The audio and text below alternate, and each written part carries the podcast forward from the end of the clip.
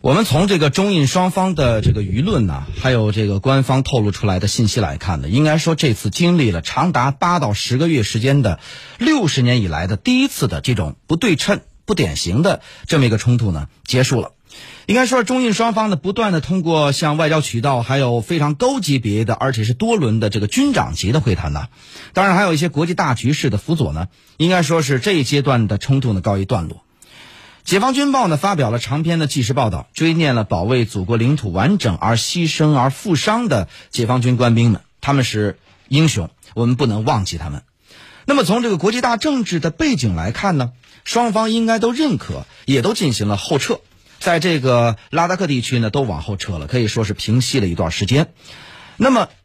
作为同为亚洲的两个人口数一数二的大国，同时呢。也是同为正在崛起的大国，那么在利益冲突上面，应该说是呃这个在所难免，可谓是树欲静而风不止。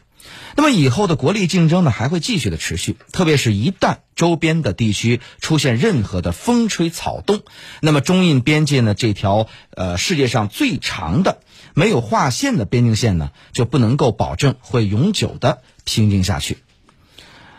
遥想当年尼赫鲁上台之后啊，开始对华政策也是充满着善意。可是呢，呃，印度国内的民众呢，以及包括他们的媒体呢，是充满了这个民族主义情绪，最终呢，影响了政府的决策。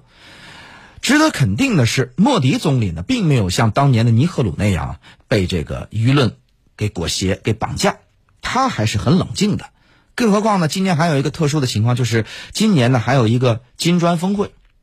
那么金砖峰会呢？印度是作为这个主办方啊，东道主，而莫迪很希望啊，在疫情能够控制的前提下，进行线下的这种实体的峰会，大家见见面。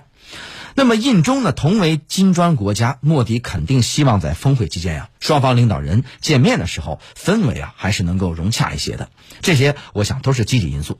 不过我们要考虑到此前的会谈之后呢，双方也都进行了后退，但是印方又擅自毁约，而现在呢，毕竟两军也都只是后退，边境线还是没有划分，那么实际问题仍然存在。并没有解决，所以说呢，在整个的大的这个环境之下呢，还是要做好双方不断的会有摩擦的这么一种长期的准备。好，私家车看天下，我是谢飞，我们再来关注一下其他方面的消息。